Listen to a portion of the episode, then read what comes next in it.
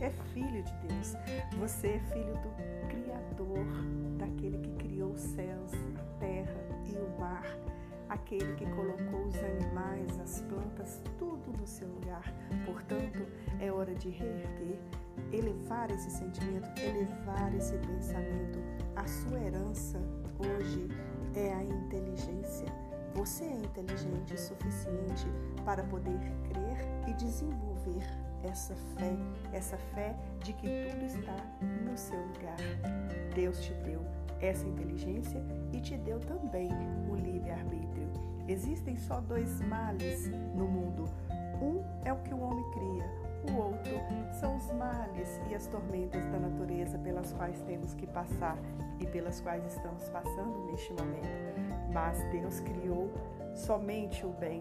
O mal vem da nossa origem e é hora de recomeçar, é hora de redirecionar esse sentimento e esse pensamento, colocando na raiz do nosso coração e da nossa mente que somos criados por Deus, o mesmo que criou o mundo, o mesmo que criou os céus, a terra e os mares.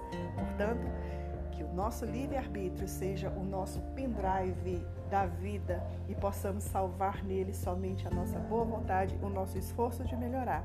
Eu espero que você, após ouvir essa mensagem do bem e do mal, reconheça Deus na sua grandeza, que só colocou o bem no mundo e ainda deu-nos a oportunidade de toda vez que o mal ficar intolerável, a gente sentir o desejo de mudança, a gente sentir aquele impulso para melhorar a nossa fé, a nossa visão e redirecionar o nosso caminho, porque todos temos necessidade do bem e que essa energia de paz, de alegria e de recomeço e renovação te envolva neste momento, porque você sabe que Deus tem estradas onde o mundo não tem caminhos. Até a próxima!